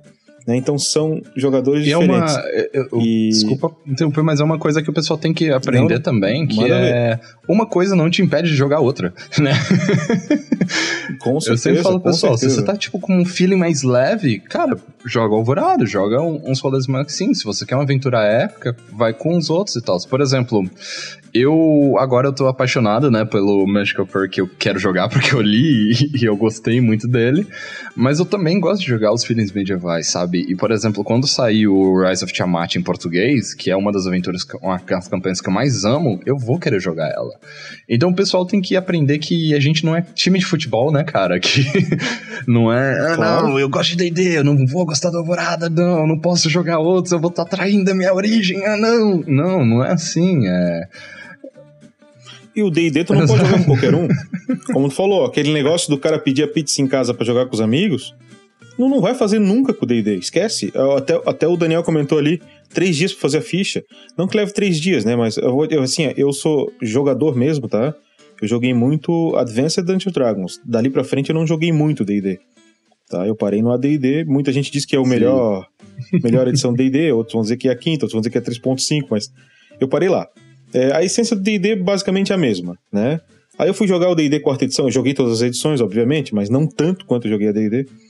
E, e, a quarta edição eu fui jogar porque eu tava começando a, a ver como é que era o negócio de jogar online e tal, porque eu nunca tinha jogado online. E eu ia começar a fazer é, podcast com um grupo e ia ser online. Então eu falei, cara, primeiro eu vou de jogador, aprender como é isso, aprender como é que a galera tá lidando, qual é, qual é a cultura, para eu poder passar isso depois né, na, nas minhas mesas. E aí veio com o D&D 4.0, era o sistema que o mestre escolheu. Eu falei, não, vambora, vamos lá, nunca tinha jogado 4.0. Aí veio 4.0, cara, não, tu instala esse programa aqui pra gente fazer a ficha. Eu falei, cara, tem que instalar um programa para fazer a ficha. Eu falei, imagina a galera chega na tua casa com a pizza, com a, com a gelada, fala assim, não, não, beleza, agora cada um aqui puxa o seu notebook, instala o um programinha que a gente vai fazer a ficha. É claro que dá pra fazer no livro, eu sei, o programa é para agilizar. Mas entende, o programa é para agilizar. Então imagina, então é um jogo complexo. Então é um jogo que a galera fez o personagem em casa, mandou pro mestre, o mestre falou não, fechou, chega para jogar a aventura. É uma aventura densa, é, às vezes até a aventura, é, o teor da, da, da dinâmica do enredo é simplista. Mas tem toda aquela coisa do vou entrar pela direita, tu pega por lá, e aí o cara vai desarmar a armadilha e tal. É calculado, é dado, tem muita matemática. Matemática que eu digo de, pô, melhor esse cara fazer, não, faz tu lá que tu pá. Né? Então tem toda essa questão que o jogador de D&D vai querer jogar. Mas é, são, é, são momentos mais restritos do que momentos que o Alvorada permite. O Alvorada permite vários momentos que não dá para jogar com D&D, com GURPS, com, com Shadowrun, não dá. Não tem como. Sim. Esse foi um, um feeling que eu pude presenciar até mesmo no World RPG Fest, né? Porque o pessoal, uma pergunta que o pessoal fazia era tipo, ah, é, qual que é a hora da mesa, né? Porque o pessoal tava acostumado a ver isso, né? Que lá tem a, as sessões e tal. E meio que o pessoal marca o horário, né? Que vai para lá. Aí eu falei, cara, eu não precisa de horário. A gente fechou a mesa aqui, joga. Aí o pessoal olhava com aquela cara de surpresa, assim. Eu falava, é, esse é o feeling. Pois e os, os personagens? personagens foram criados ali na hora, porque não, não fui com ficha pronta. Eu tenho uns cards de ficha que eu faço, né?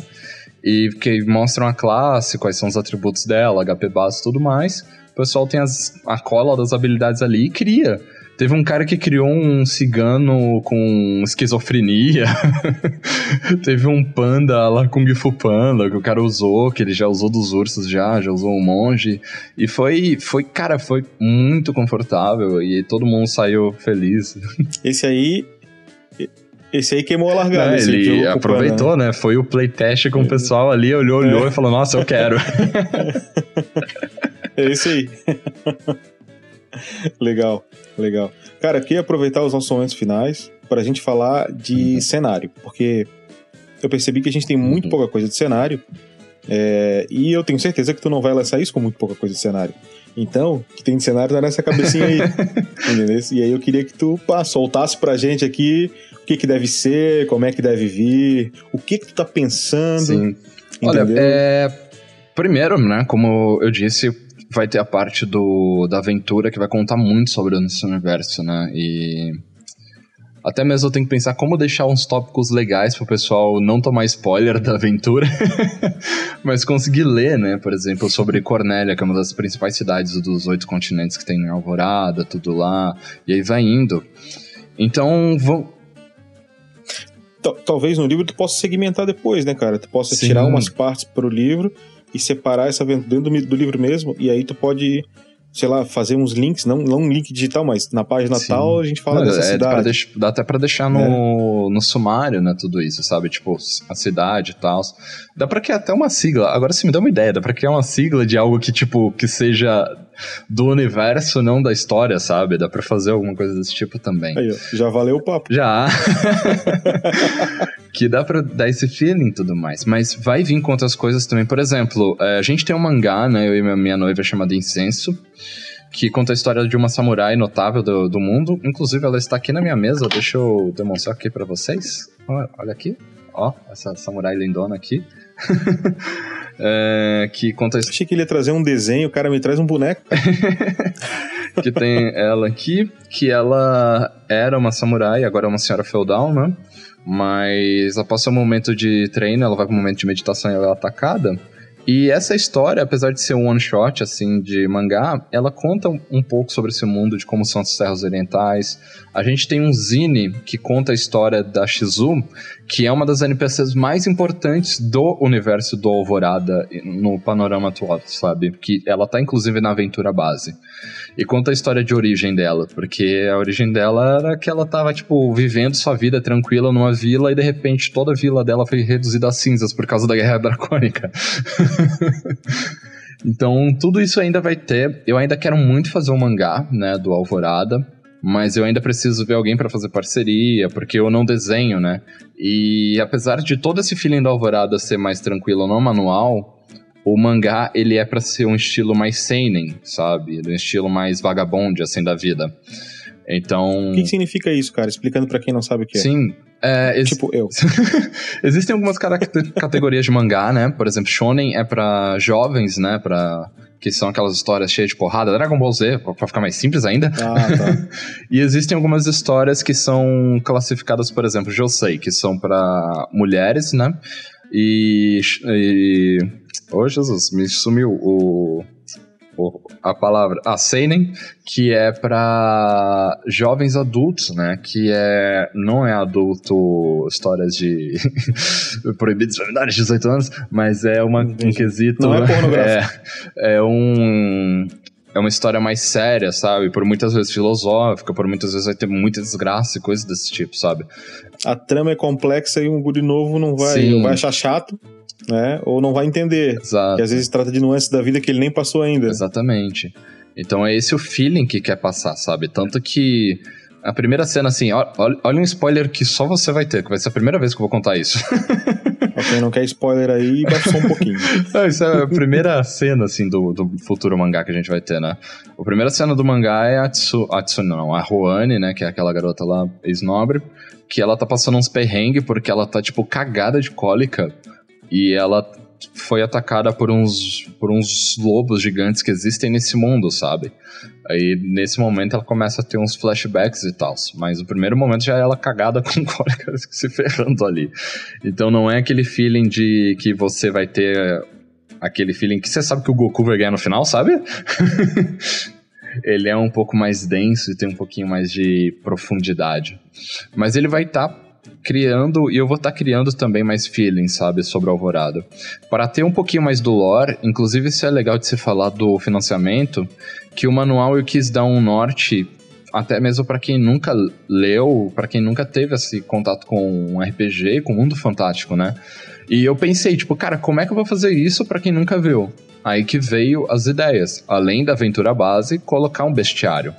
Então a Alvorada vai vir com esse livro de regras, com um bestiário e o aventura base, sabe? Para dar bastante coisas. Inclusive o bestiário é uma coisa que eu, como eu disse mais cedo, eu sou da escola Tolkien, né, de escrita. Então eu não consigo escrever pouco.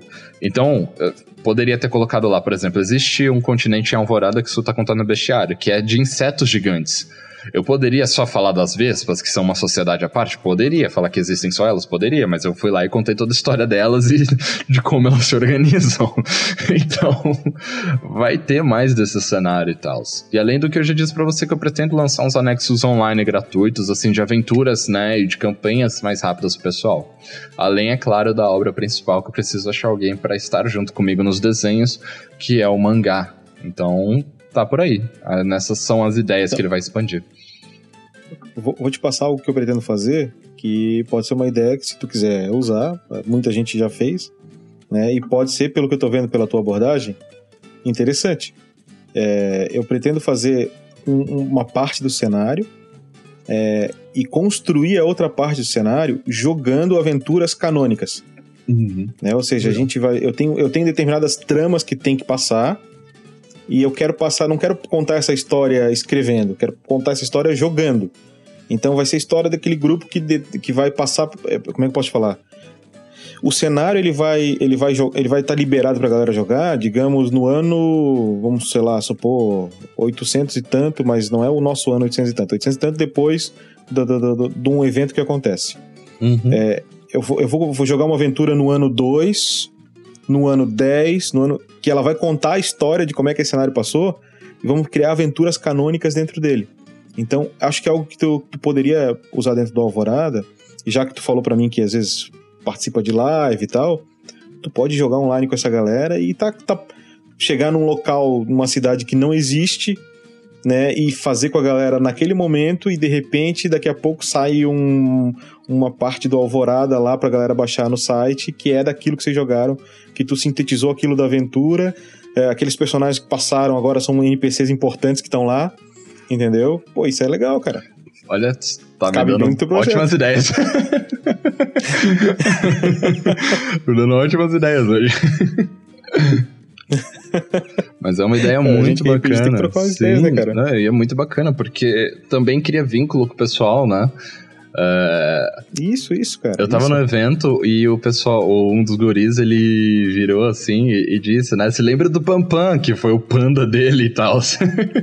Aham, Hoje eu mandei um e-mail pros meus apoiadores que eu citei o Pampam, inclusive. pam, pam. Aí, ó. Mas é, é é uma ideia muito bacana. E, e eu gosto dessa aproximação também com o pessoal, né? Porque quando eles vêm em prática, eu vou usar o exemplo do, do Skyfall, né?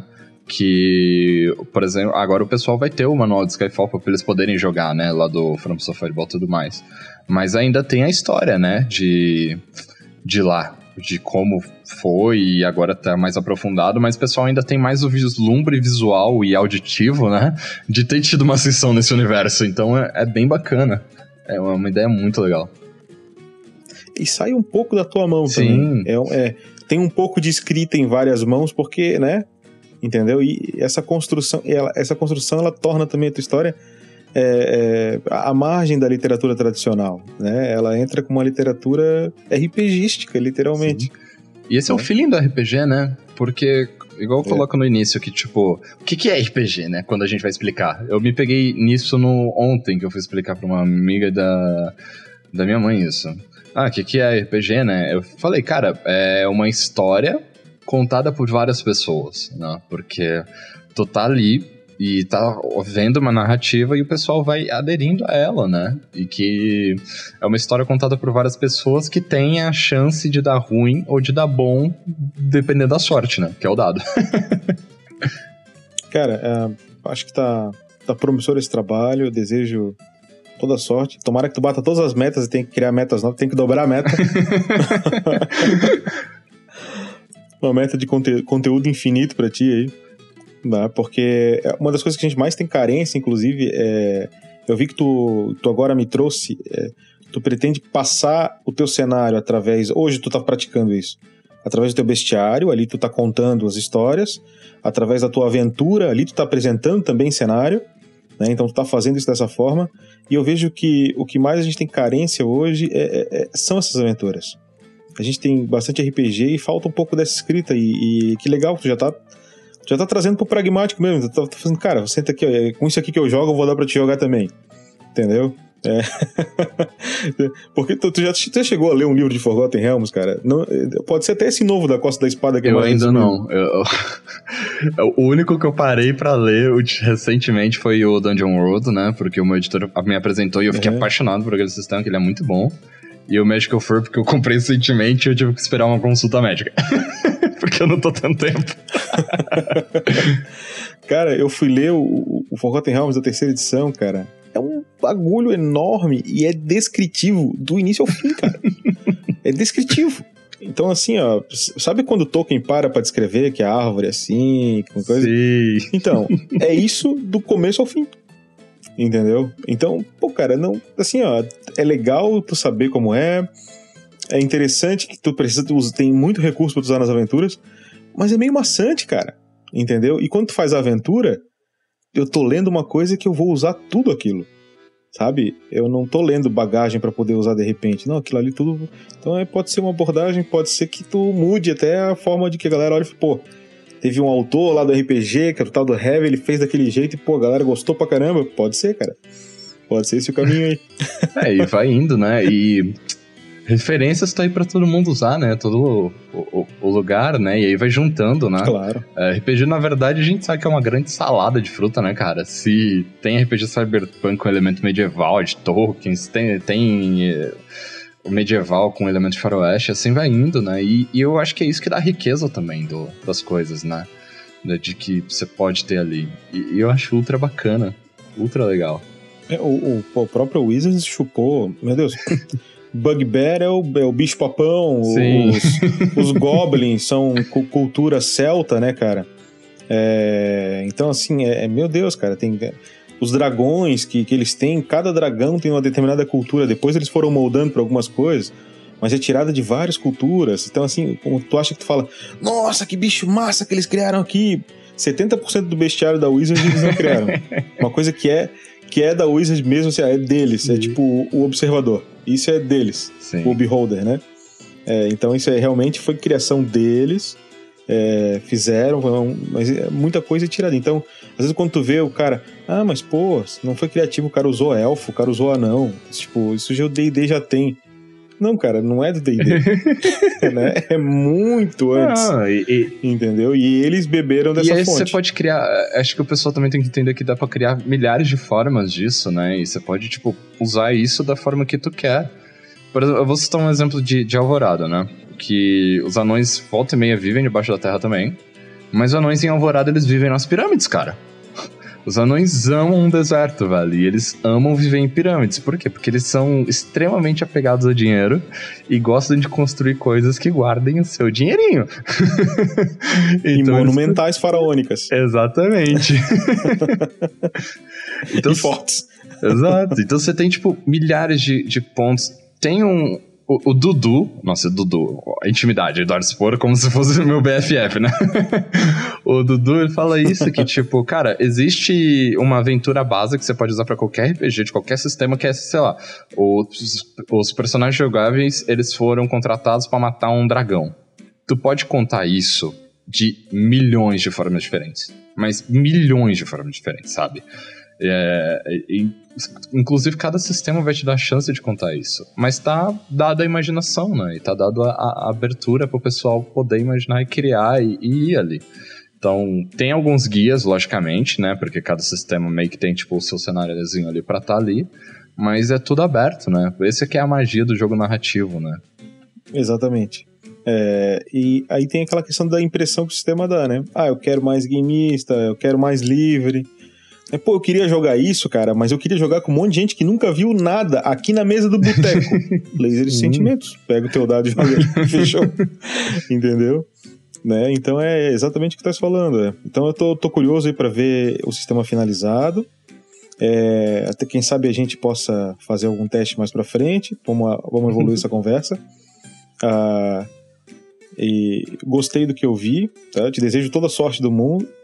É, quem tá ouvindo a gente aqui pelo RPG Next, é, além de ser, além de eu achar que você, você é legal você ter a camiseta do Eu Apoio RPG Nacional, é, o cara tá trabalhando sério aqui, tá? Tá, tá passando, passou, já passou em vários podcasts aqui de RPG, Sim, né? eu virei arroz festa.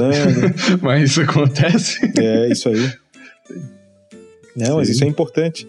É bem importante. Então eu, eu espero que tu não sejas o último, mas que seja muito boa a realização do teu RPG e que ele marque aí, cara.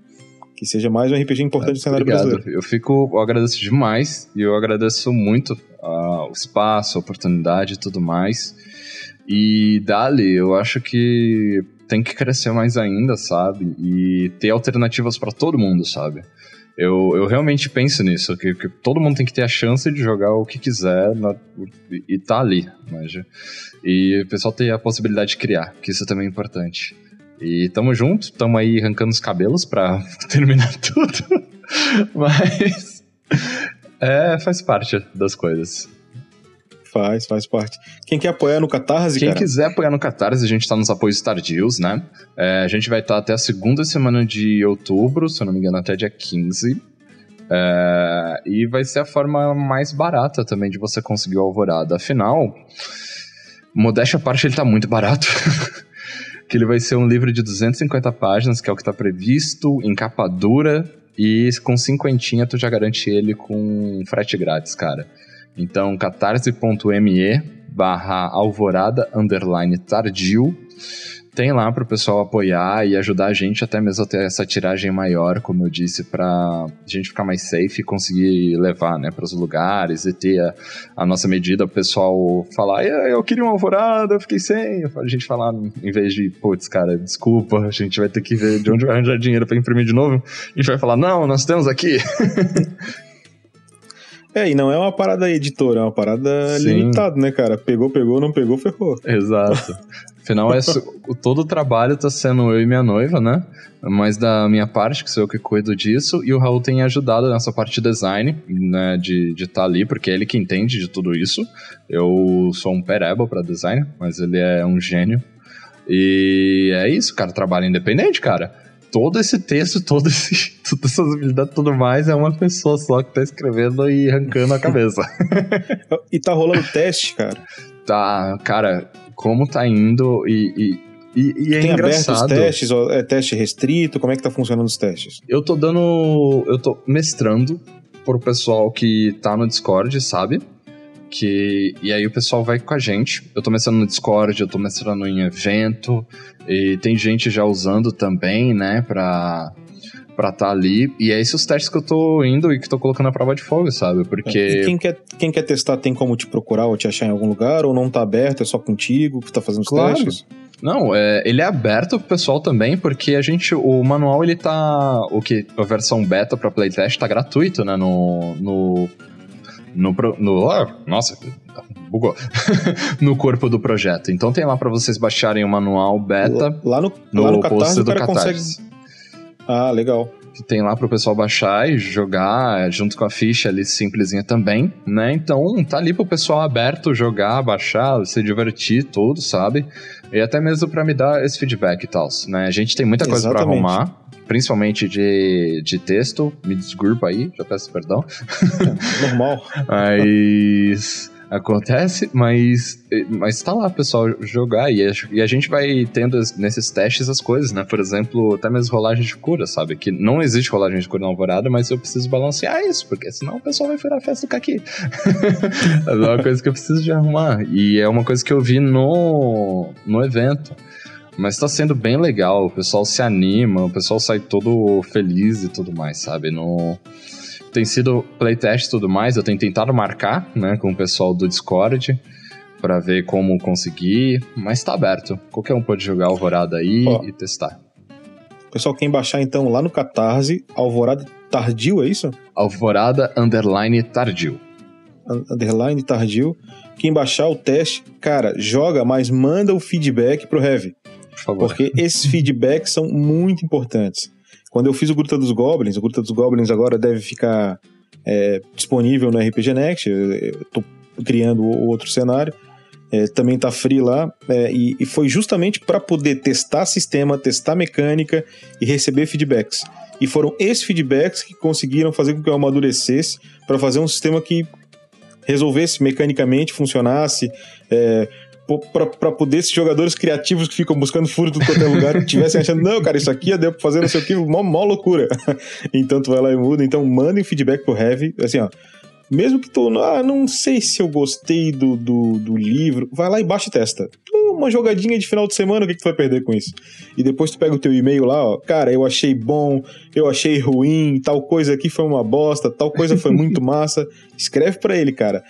E não tenha medo de escrever o que tu achou ruim. Sim. Tá? Caso tu tenha achado alguma coisa ruim, porque pode ser que tu não ache também, pode ser que tu ache ele show de bola.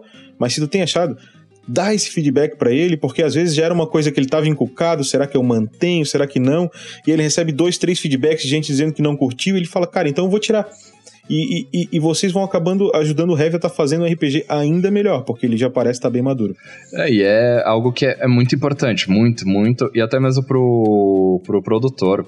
É assim, sejam críticos, mas também não sejam maldosos, né? Não, não, não, só por mim. falando com respeito, Sim. é claro. É, eu falo não só por é, mim. Não, mas quem, quem, tá dizendo, quem tá dizendo que não gostou de uma coisa Sim. ou outra, dizendo isso no intuito de ajudar o colega a tá fazendo um trabalho melhor. É disso que eu tô falando. E já, já rolou, não com o Alvorada, mas com outros projetos que eu já tive, que o cara só virou, nossa, é uma bosta isso, hein? tipo, não, cara, não façam tipo, isso, gente. Não, não. mas, não, não. Mas... Se, se, tu não gostou, diz, cara, eu não gostei disso por causa daquilo. Acho que se fosse de tal jeito ia ser muito massa. Que aí é produtivo. Aí Sim. o cara pode olhar aquilo e falar, pô, é realmente. É, são esses comentários, são os comentários negativos, de forma carinhosa, quando tu coloca ali no intuito de ajudar o outro, esses são os que mais te levam as coisas para frente. Sim. Então, é, e, claro, as coisas que tu gostou, tu vai lá e diz também, ó, tal coisa aqui é o ponto alto aqui, eu achei que isso aqui é o grande diferencial. Que daí também ele pode também investir mais naquela questão, pode levar o RPG mais para aquele lado. Mas sempre com muito respeito. Que só, por favor, só baixe aquele cara que estiver interessado em ajudar o projeto mesmo. Estou fazendo de coração porque quero testar aqui, eu quero participar do desenvolvimento disso como tester. Sim. Vai lá, é isso aí. E é muito bom, cara. Assim, por mais que você leia, releia, rejoga e tal, sempre alguma coisa vai cair, cara. Sempre alguma pulga vai passar ali que, que não deu, sabe? Sempre, sempre, sempre. E é muito importante para lapidar e para fazer esses trecos. É muito bom. E Heavy, quem testou ou quer falar contigo sobre o sistema, sobre alguma coisa, como é que faz? Você pode me encontrar no lugar que eu sou mais ativo, que é o Twitter, Heavy Underline 777, que lá eu tô o dia inteiro, basicamente. E é o lugar onde é mais tranquilo para conversar e eu gosto demais.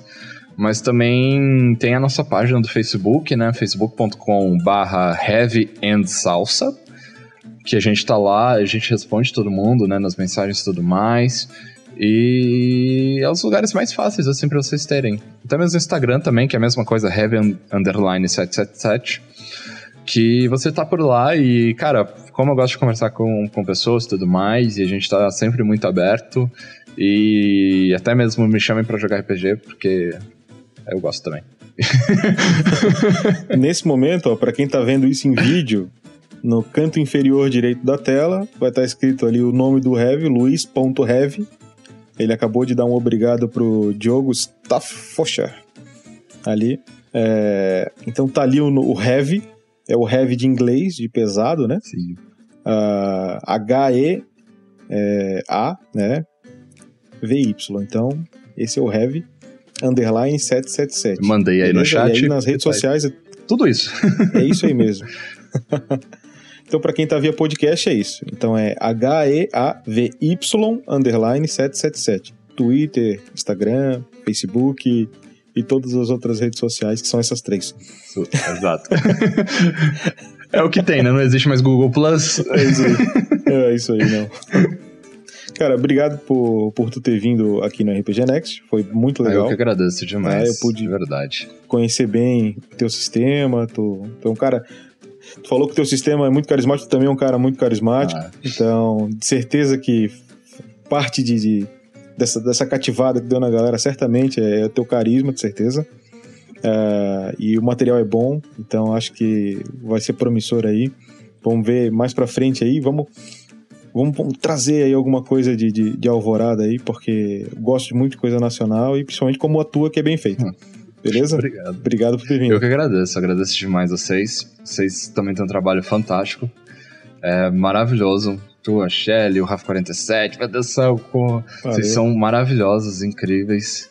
E é uma daquela galera que vale a pena acompanhar do RPG Nacional. E eu agradeço demais, demais, demais, demais mesmo a oportunidade. E por estar aqui, não é da boca pra fora de jeito nenhum isso. Eu me sinto muito realizado e feliz, sabe? Muito obrigado mesmo pela essa oportunidade. E tamo junto também, né? Quem sabe a gente joga aí junto alguma coisa, né? Estamos sempre à disposição. e muito, muito, muito obrigado mesmo, velho. Mais uma vez. Eu Vou, vou deixar anotadinho aqui, ó, que tu te disponibilizou a vir jogar. Olha só chamar. Talvez. Pode ser que tiver um convite pra ti, cara. Não vou aceitar um não como resposta. Eu disse que sim. Beleza? Galera, pra quem escuta a Forja, então, a nossa próxima Forja é hoje é dia 18. A gente tá gravando agora. Agora, nesse momento, são 11 horas da noite, 18 de setembro. E daqui a 15 dias a gente vai lançar na quarta-feira. Agora não sei te dar a data, já vou te dar a data aqui direitinho. Ah, dia 2 de novembro. A gente vai estar. dia 2 de outubro, perdão. A gente vai estar lançando é, uma forja para falar da hora da aventura, porque é, outubro é o mês que tem o Dia das Crianças, então no dia 2 aí. A gente quer falar de um sistema que a gurizada pode estar jogando e a Hora da Aventura é, é bem propício para isso, muito conhecido, então a gente vai falar dele. E a gente fez uma votação, uma enquete com a galera para ver o sistema de novembro. Devemos fazer outra para ver o sistema de dezembro. E nas redes sociais eu vou estar liberando qual é o sistema que eu e o Daniel vamos estar destrinchando aqui para vocês. É, Na, na Forge aqui daqui a um mês. Beleza? Para dezembro.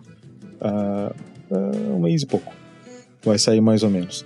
E quando essa alvorada estiver pronta aí, cara, quem sabe a gente não faz uma forja de alvorada também para dizer, não, agora que a detalhe por detalhe fechou, vai ser isso, vamos, Bom, pra mim vai É. ser um extremo prazer. vai ser legal, cara. E o legal é nacional, é um cara acessível, então a gente pode fazer direto com o autor, né? Então vai ficar eu e o Daniel aqui, a gente vai te sabatinar aqui sobre o sistema. Vai ser uma honra, verdade. Vai ser massa. Beleza, cara. Então, pessoal, valeu. Um abraço a todos vocês e até a próxima Forja. Tchau, hein?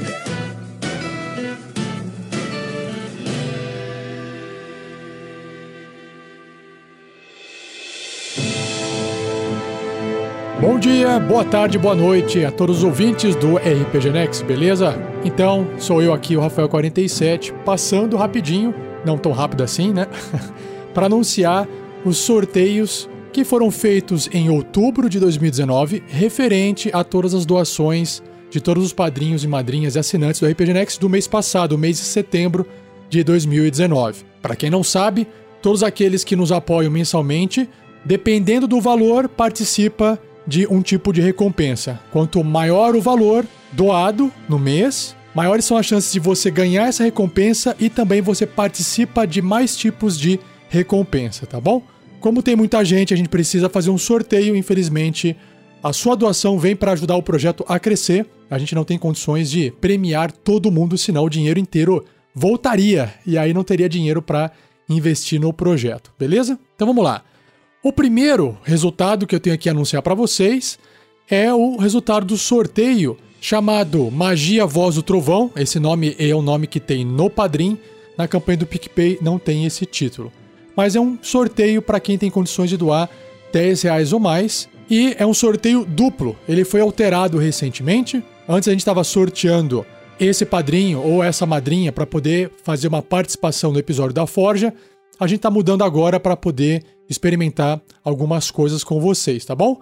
Então eu vou sortear dois nomes. Quem for sorteado, ou aqueles que forem sorteados, poderão entrar em contato comigo através do WhatsApp, porque se você foi sorteado é porque você já é um padrinho e logo você já tem o acesso ao grupo de padrinhos do RPG Next, onde o meu contato está lá dentro. Caso você não esteja lá dentro, é só você mandar um e-mail, uma mensagem para mim, tá bom? Então, esse sorteado vai poder enviar uma mensagem de áudio ou se quiser fazer um vídeo com o celular assim rapidinho, com a seguinte mensagem: Qual o seu nome? Como é que você conheceu o RPG Next? Como o RPG faz parte de sua vida? E se você quiser deixar mais alguma mensagem à vontade, né, sei lá, mandar beijo pro pai, pra mãe, ou falar qualquer outra coisa, pode falar. Não tem restrição de tempo, não tem restrição de tamanho, mas claro que a gente pretende fazer o quê? Divulgar o vídeo em redes sociais e o áudio no Pergaminhos na Bota, de um Tarrasque na Bota. Então, se você fizer algo muito grande, ninguém vai acabar assistindo, não dá. E depois para compartilhar isso fica muito difícil.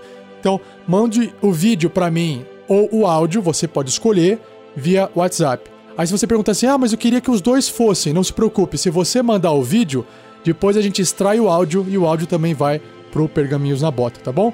Então, essa é a recompensa. A sua voz, o seu vídeo pode, se você enviar, sair em várias redes sociais e num Pergaminhos na Bota do Tarrasque na Bota. E várias pessoas vão poder ouvir a sua mensagem, tá bom? É opcional, se você quiser, você não precisa enviar. Então vamos lá, chega de falatório. Os ganhadores são Cássio Souza Viana e Cássio Félix. Aê, parabéns! Ó, saíram dois Cássios, olha só que coincidência. Parabéns, Cássios, parabéns! Então eu aguardo vocês enviar esse áudio ou esse vídeo para mim no WhatsApp. E se quiserem tirar mais dúvidas, é só conversar comigo, tá bom? Valeu! Próxima recompensa, ela tem o nome de Magia Conjurar Criatura.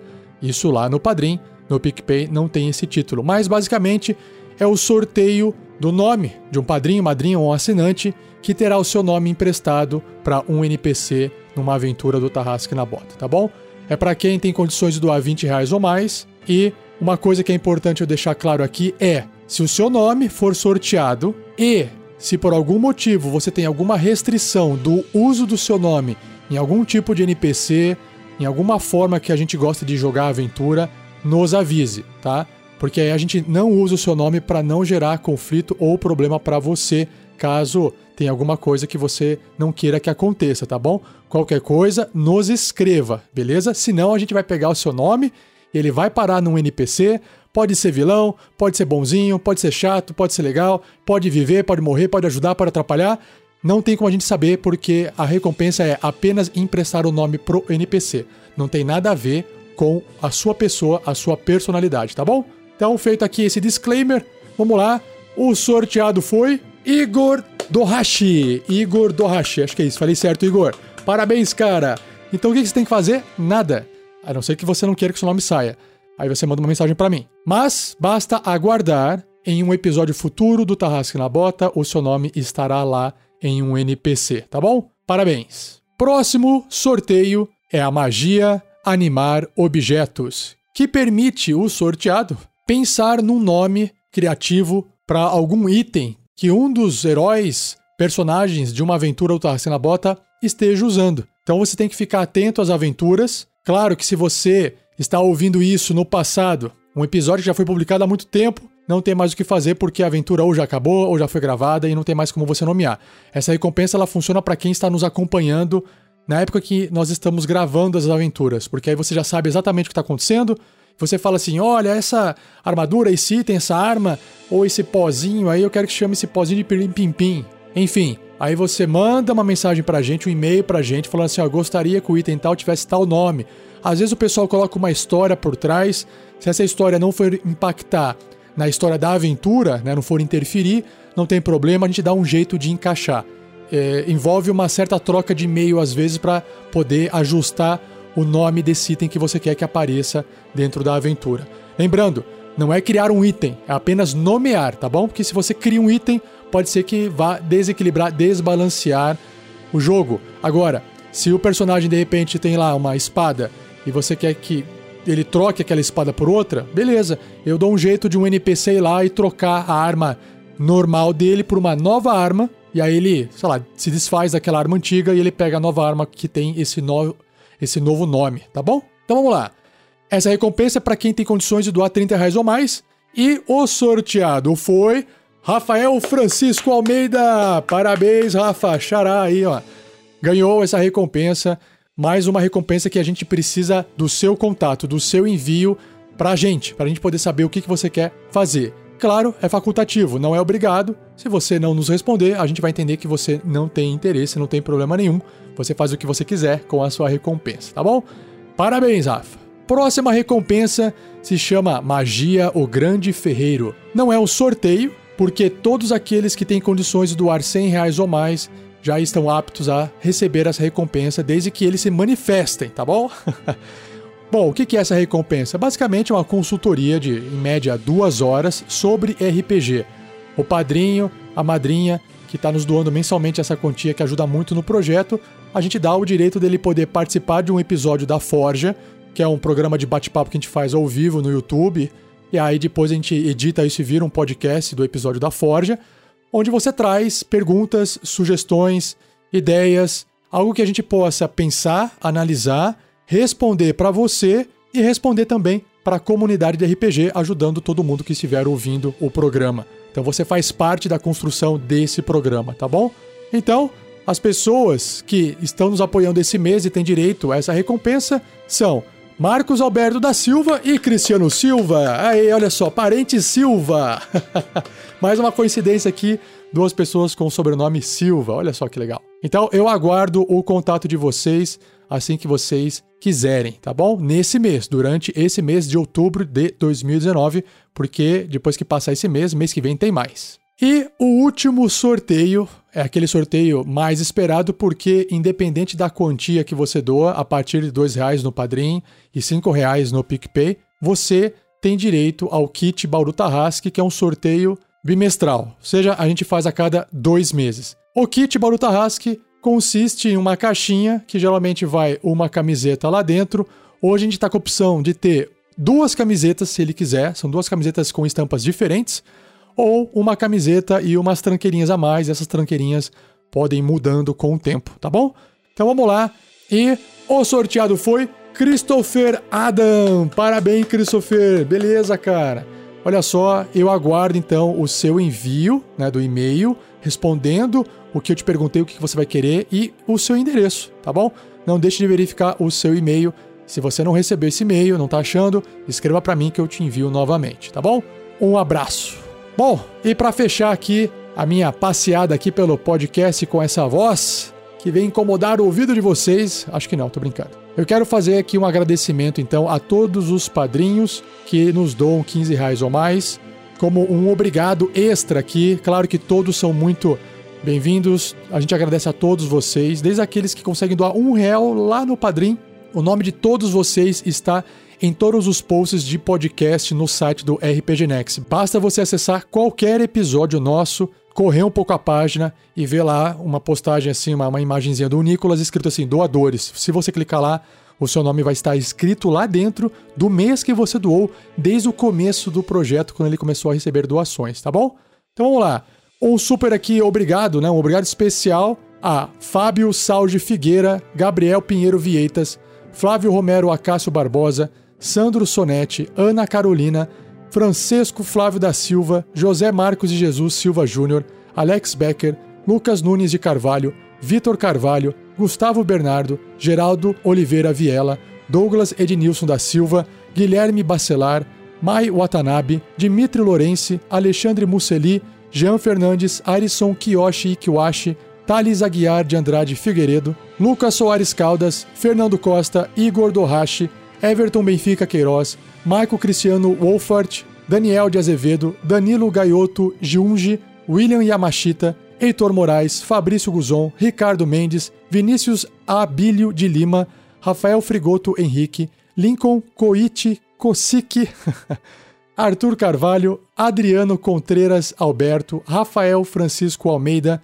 Allen da Costa Araújo, Lisbino Carmo, Daniel Cardoso, Jaqueline de Deus, Matheus Oliveira, Manuel Pereira Leite Neto, Heitor Fraga, Carlos Eduardo Medeiros Pessoa Filho, Tiago Araújo, Cristiano Silva e Marcos Alberto da Silva. E também nós temos aqui novos padrinhos. Nós temos no padrim Cássio Souza Viana, Vinícius Abílio de Lima, Tiago Aquino Fernandes Lopes, Rafael de Azevedo Ferreira, Rafael Francisco dos Santos Cabral Cornélio, João Francisco Rodrigues, Arthur Felipe Faria Alves Pinto, Rodrigo Pimentel, Marcos Vinícius Vaz Eclice, Eclice, Eclice, isso. Yascara Fernandes dos Santos. Eu acho que eu falei certo. Yascara. Espero que eu tenha acertado o seu nome. Muito obrigado, sejam bem-vindos. E pessoal também do PicPay. Nós temos o Cássio Félix, Wilson Oliveira, Igor Santos, Diogo Staffoscher, Christopher Adam, Victor Breda, Alexandre Musseli, Moara Silva Pereira e Jefferson Estevo. Bem-vindos, novos padrinhos, novas madrinhas. Assinantes do RPG Next, muito obrigado. A gente já vai se falando ali no grupo dos padrinhos, trocando umas ideias e dando umas risadas por lá. Espero que vocês possam ficar bastante tempo conosco por aqui, fazer esse projeto crescer cada vez mais, da forma que a gente vem crescendo com a ajuda de vocês, tá bom? Então é isso, vou ficando por aqui. Um muito obrigado, um abraço para todos vocês e até o próximo episódio.